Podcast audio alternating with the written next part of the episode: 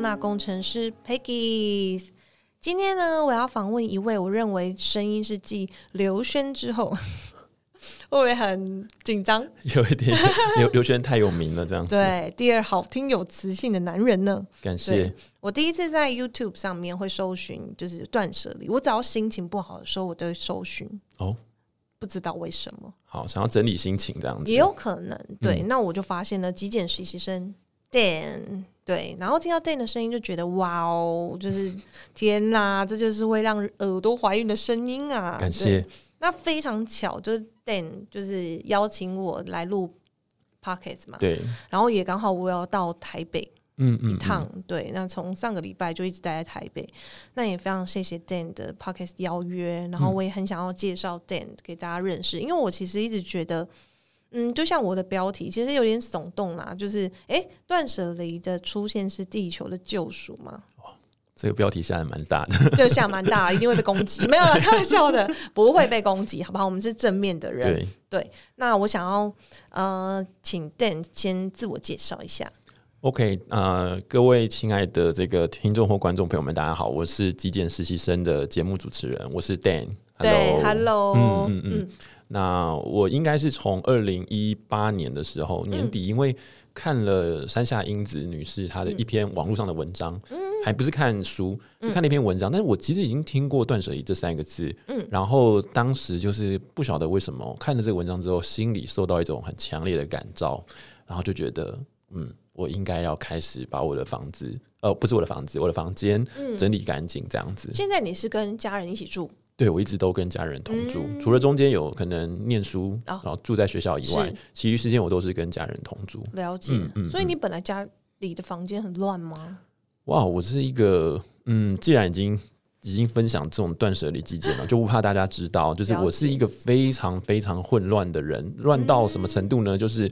你走进我的房间之后，大概一两步就会遇到一个纸箱，几步之后就会遇到地上就有有垃圾袋、塑胶袋、纸袋，真的对。然后房间我的床永远是衣服堆，然后那个 就是那个衣服堆，就是哎，晚上睡觉的时候呢，我再把这整山的衣服搬到我的椅子上，然后睡，然后隔天早上要坐椅子，再把整堆的衣服再搬回床上。我就是过这种人生过了三十几年。所以你大概可能多久会？折一次衣服，Never，从来没有，真的。我洗完衣服之后，你的衣服不够多啊。哦，没有很多，超多。我就是折完的衣服呢，放在我的衣柜里面。就是我洗完之后，那可能我已经忘了我到底有哪些衣服了，因为那些衣服我也不拿出来穿了，就是最熟悉的那几件会拿出来而已。就是已经洗好那一堆，然后再捞，像捞鱼一样，对不对？对对对，没错。以前就是过着这样子的人生，然后也不觉得有什么。不 OK，因为也没有觉得不是，不知道为什么，就是觉得我觉得跟这些东西相处在一起还蛮平衡的，很舒服。对啊，我就没有想要断舍离。但本来就没有对错啊。对对对，然后我也是后来才。可能啊，我自己觉得，我曾经有创业的经验。那我创业的时候，我做了一个空间，所以我就把那个空间布置的美美的。嗯，我就是希望说，哎，人家到这个空间来是感觉到很可以放松，比较过着一个慢生活的感觉。然后创业结束之后，我就呃屋子就还给房东了。嗯，我就觉得奇怪，为什么我的房间，我自己的空间这么的乱，然后我都把别人的房子弄那么美，对，然后就还人家，我什么都没有。真的，所以我后来就下定决心，可能也是那个契机，我决定好，那我要把我的房间整理一遍，整理的就是我心中觉得理想的空间，很美。那我住在里面。这是一种对自己很好的一个过程，对，就觉得很开心。像极简实习生的布景就是你的房间嘛，对不对？所以如果想要看店现在的房间，对对对，就可以去平台频道上看我的频道就知道。对，但是你在哪？就是刚那个 moment，就是觉得，哎，其实为什么？就像我举个例子，嗯。我那时候，我我两间房子都是自己装潢的，嗯，对。然后我的初衷就是，我希望我可以把家里打造的像星巴克一样，嗯。因为大家都很台南很多老屋新立的房子，没错。然后你就会觉得说，为什么我都要花钱去别人的空间舒服？对。那为什么家里空间不行？对。没错，我我我当时其实也有这种想法，就是这样初衷嘛。没错，完全是，就是可以在自己的房间喝咖啡、听音乐、看书，这样就很棒。对，嗯嗯。那你在断舍离的当中，你有遇到什么挫折吗？我有遇到什么挫折吗？就例如说啊，真的断不下去。有，我当然，我觉得因为断舍离它是一个循序渐进的过程。一开始我的房间太乱了，嗯，那个真的很好下手的，因为你只要有一点意识，就是知道说啊，这个东西都过期了，就丢了吧，那个都很快速。哦。但是你越走越后面，你就会发现有一些东西其实它可能功能性是完整的，是，甚至是我还有一些是完全没拆封过的东西。纸箱踢到了纸箱里面的东西，客户很多人都是这样之类的，就是啊天啊，我怎么还会有这个东西？几乎已经忘掉了。那这个东西拿到手的时候，你就会开始犹豫，就啊没用过哎，可是已经曾经花过钱买它，对，就会觉得我要割舍它很难。那我遇到这种状况的时候，就是要跟自己稍微的协调一下。嗯，我会觉得啊，这个东西我反正可能短短的一年内我都不会用到它了，那留在我身边真的。没有什么用处，那这个东西就牺牲了它的价值，所以我都一直不断跟自己沟通之后，我才慢慢把它放手。然后这个放手，我会希望说可以找到下一个可能可以接手的人。呃，如果他真的找不到的话，我我是真的后来会觉得直接丢掉它。哦，对，因为这也是成本，对不对？对，完全是它可能占空间，甚至它堆在你的空间里面，你为了找某些东西，它变成是一个很，它可能会变成是一个杂物，影响你。而且你又看到它，又再一次，没错。就是又又责怪自己一次，对，而且东西多了，你空间原本很想要美，但是东西多的状态下，你空间绝对美不起来。嗯，这是真的。对我那时候想要布置的时候，我就一直觉得，哇，我的布置的第一步一定要断舍离，不然怎么样刷油漆，买多么好的家具，然后之类的东西就是多到不行，那个对啊，那绝对不会是美的状态。而且像我，我因为我是整理师嘛，嗯，然后可能客户会说，哎。那我可以在哪里摆什么摆什么？OK，我都会说拜托，我们先把整先整理好。当我们的平台上都是呃空空的、空无一物的时候，那你就可以摆一个很漂亮的东西。但如果假如说你满桌子都是杂物，你会看得清楚那一个漂亮的东西吗？对我之前我之前有听过一个说法，就是说如果你要做呃那个叫怎么讲陈列的话，你要陈列东西在你的平台上面。你一定要让它是突出的，对啊，它才有陈列的意义。嗯，那它如果要突出的话，它就必须旁边是干净的，它才有办法是突出在那个台平台上面。是，所以势必是真的得要把东西都移走，要断舍离才行。真的，嗯，那你在这样的过程当中，家人跟朋友有发现吗？我我真的必须讲我的家人，因为我我应该是前两周或是前一周。我才在跟我妹聊这件事情，我妹还是觉得我很不可思议，因为她一直觉得她的房间，我妹的房间是干净的，嗯嗯嗯，她一直觉得她有一个永远不会干净的哥哥，进来都会抖两下，这样对，因为她一直觉得我 always 会等到每一年的过年扫除的时候，我才会。动一下手脚，嗯，真的是一下下，因为我我会选择偷懒的整理方式，把所有东西塞到柜子里面去，眼不见为净，那就很干净嘛，看看起来某一种收纳法。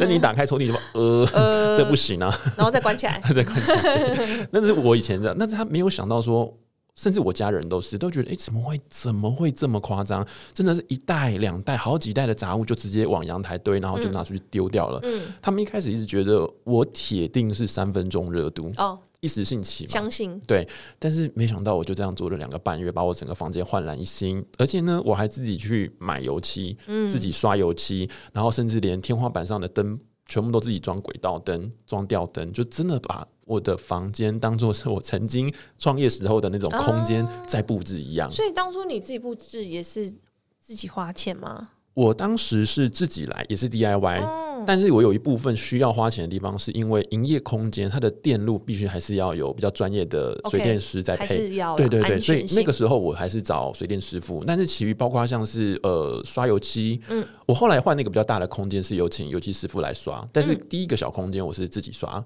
就是很多都自己来。刷完，觉得很对，尤其是很佩服，很佩服啊，特别是刷天花板的时候，你整个头。头很仰着哇，那个真的是好酸好酸，完全对对对，所以有钱还是请大家哎找油漆师刷就好了。所以等于是你维持的到目前已经维持大概两哎不止一八年一直到现在一八年底，对，大概三年多到四年，三年多到四年。嗯，那你有曾经哎不小心又开始买东西吗？我跟各位说，就是我我前两周跟我妹妹聊，也是聊这一块，因为她一直觉得哇，我怎么可以一直维持的这个这样的状态？对，我我发现其实是因为我整个人的呃习惯吧，或者是我整个人的想要过的生活的那种。初衷。初衷太强烈，或者是我整个人对于生活的身份认同已经改变了，嗯，所以我不会，我不能说我生活中没有消费，这不太可能，对啊，但是我会选择性的消费，就是我会很确认这个东西它很必要，很必要，嗯，我才敢买，嗯，那可能会有人质疑说，你难道都没有买错过吗？当然有啊，我还是会买错，对，但是那个买错真的会很痛苦，因为你想到你要处理它的时候。他还好好的，嗯，你不管是要帮他找一个人呢，还是把他丢掉，都会有很强烈的不舒服感。对我个人来说，那我就会在每一次购物的时候，我非常小心。只要我有犹豫，犹豫哦，一点点犹豫，该或不该哦，甚至是我为了这个价格，有的时候我还是觉得有点贵，买不下手的时候，我一律都是放手，就不买了。那那我想问哦，因为人家都说，嗯，断舍离的过程其实也是理财，可以。真正学会理财，嗯，那你有因为这样子，你对于就是金钱的管理也有不一样吗？这是题外话啦，因为我自己也蛮有兴趣。我个人觉得断舍离，它至少在我个人身上，我觉得我看待事情、看物品的状态，比较像是以价值，不是价格的方式去看待。如果这个东西对我的呃生活，或者是我想要解决那个问题。是很有效的，嗯，那它虽然比较相对啦，因为价格是一个比较值，嗯，它可能价格比较贵一点，比较高一点，但是它带来的效果会比较好，我就会选择买贵的，因为我觉得很多时候，特别是我过去的经验，为了省钱买来的东西可能太将就了，那个其实用起来不顺，而且或者甚至是很容易就坏了，或者是根本没办法把你要做的事情推到满分。嗯，对，那我就觉得那反正是一种浪费。了解。那像你在购买物品的话，你会想说，哎，既然假如说这个物品两万多块好了，嗯，那你会想说，哎，刚好每个月存两千块，是不是十个月就两万多？嗯，那你也可以在这个同时去检视，我真的很需要这个东西吗？这会不会也是一个方法？呃，我觉得它是一个方法。我我跟各位分享一个，我最近才卖掉了两颗我自己曾经买的镜头。OK，那那两颗镜头，大家可能都知道，相机镜头不便宜，一颗大概都在一万上下这样子。是。那我当时买它的原因，是因为我一直认为我自己有机会用到它，那我也充分的有理由购买了它了。嗯。可是事实证明的是，我并没有。它放在我的呃防潮箱里面，大概放了一年，我可能只用三次。虽然还是有用啊，但是我很清楚知道，它不是我的主力。手拍对对，它不是我拍照也好，或者是像我拍 YouTube 影片也好，它不是我的主力。那我就觉得可能这颗镜头可以断舍离。嗯，所以虽然有比较贵的东西出现，但是我觉得如果我们在使用这个物品、体验这个物品的过程，你还是有意识的在使用它的话，你甚至是对这个物品是负责的话，它最后还是应该可以被你很顺利的割舍断舍离。因为它的呃一开始的价格是比较高的。嗯，所以我觉得，如果你有在买东西，你可能买了比较好的东西，那可能你后来发现你用不上的话，我觉得他转手出去，我觉得还是才还是 OK 的。嗯嗯嗯，而且我觉得应该是说你打开了对于物品的觉察度吧。嗯，没错，就可能之前你只是购买，对，然后享受放着，对，然后就随着时间淡去。对我在中间有感受到一种所谓的控制欲。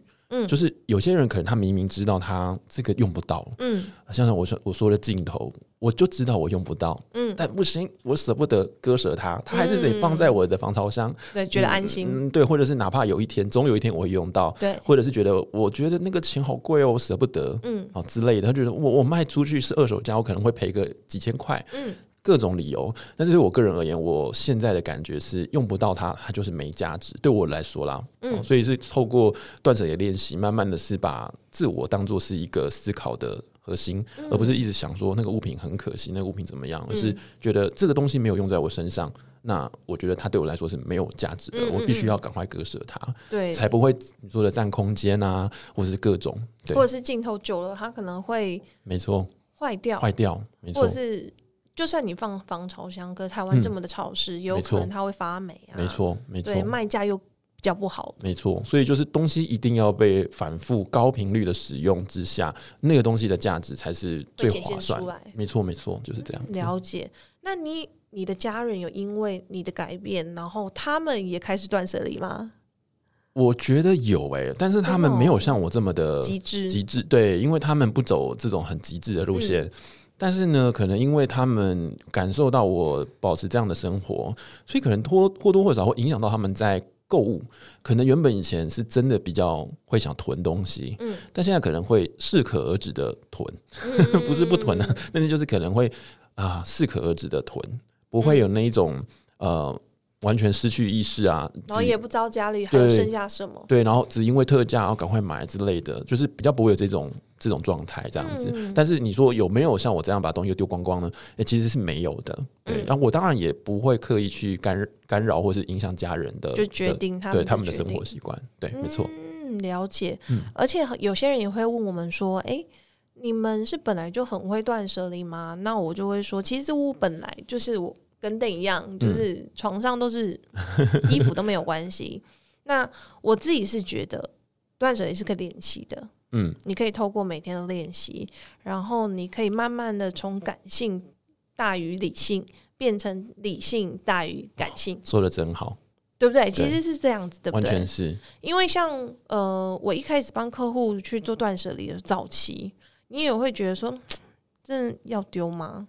其实也会帮客户可惜，嗯，但是现在越做，然后又把这个习惯带回家里之后，就会知道说，真的不需要就不需要了。是，对，没错。当然会有感情，但是呢，就是要趁着感情还在的时候，赶快转手。就像你刚刚说，就是要让它价值可以再发挥更大。对啊，没错。对啊，那我也想问哦，就是，嗯，刚刚是说你因为透过创业的关关系，然后进而改变你自己。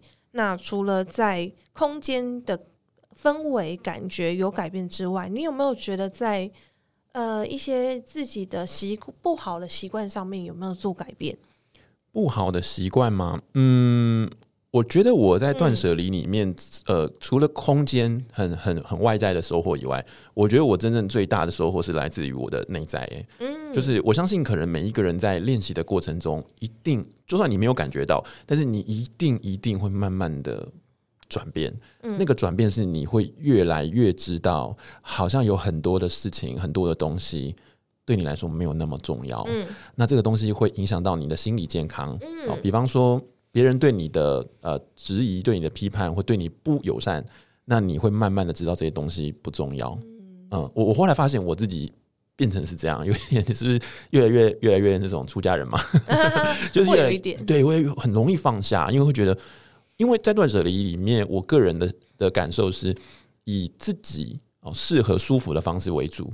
所以你会开始慢慢的去知道自己需要什么，想要什么，什么东西对你来说是重要，什么东西对你来说是没那么重要的，不会照单全收。那你在遇到这种外在，特别是工作上面哦，很容易遇到主管、遇到同事之间哦，或者是遇到一些客户，你遇到这些困难挑战的时候，你会知道如何帮助自己。卸除这些东西，或者是你甚至会有一个屏蔽，嗯你知道这些东西不不需要进来，你可能只要选择听呃他们给你的建议，呃他们给你一些比较好的指引，这样就好了。那至于情绪上面的发言，或者是那种可能不是很让你很舒服的那一块，你可以把它屏蔽掉。好，那我觉得至于像我自己，嗯，如果断舍离对我来的改变呢，是可能会多少会。改变自己的拖延症，嗯，会不会就是因为你越来越清楚自己要什么？就像呃，Dan 的着重在，就是你越来越知道自己要什么，嗯，对不对？那对于可能现在又经营自媒体，嗯，那自媒体很多时候对外在的评价啦、评论都是只能好像照单全收。嗯，但是其实可以透过物品的断舍离而学习到如何在心境上断舍离，或者是对于这些诶不好的评论的断舍离，对不对？对，就是你会选择性的去去让它进入到你的生活里头。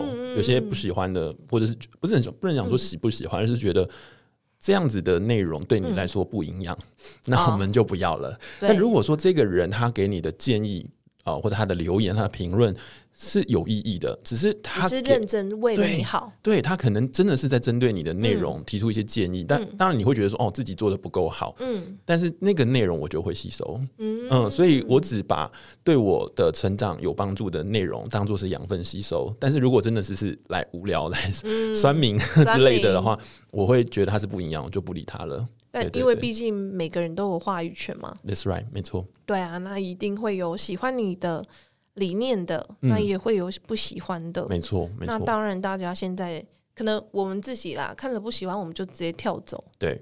但是现在大家可能想要有一种被看到的感觉吧。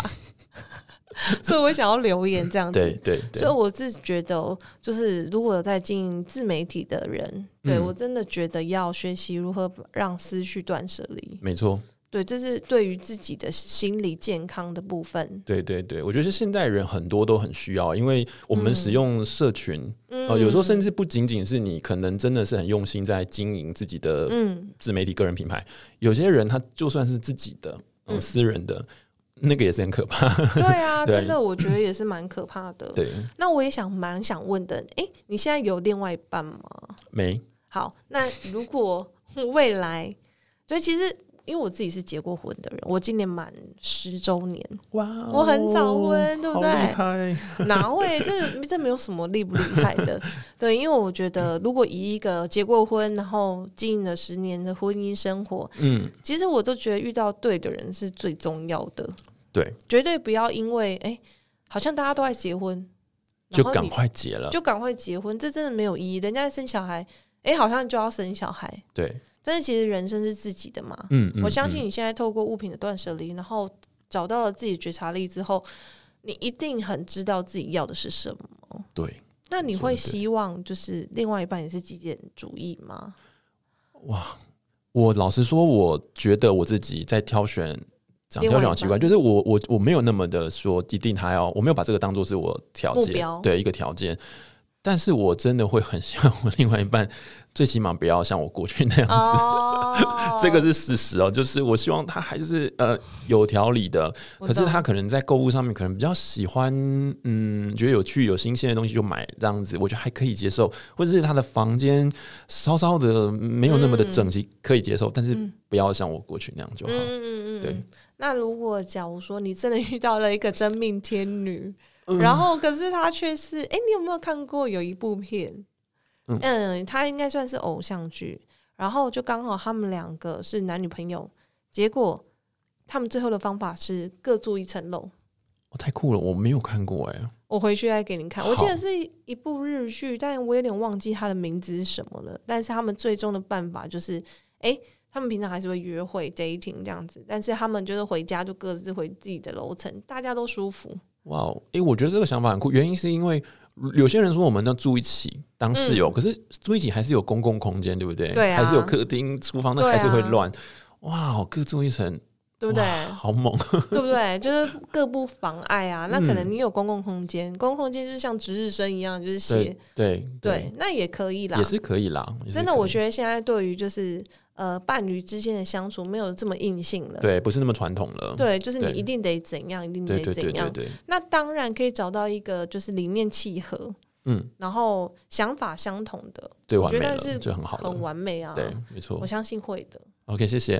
对，因为我觉得就是只要你把自己的呃心保持的很正面。嗯，跟你的想法理念，因为我自己是意念派的，吸引力法则，吸引力法则，对，没错，我也我也喜欢，你也喜欢吗？我也喜欢吸引力法则，对，所以我觉得，你看我我我的吸引力法则是来自于在台南找停车位哦，对不对？酷，你对于台南这个，对你你对在台南找停车位会不会觉得是一个很很可怕的事情？我台南不熟，但我知道在台北很可怕，对嘛？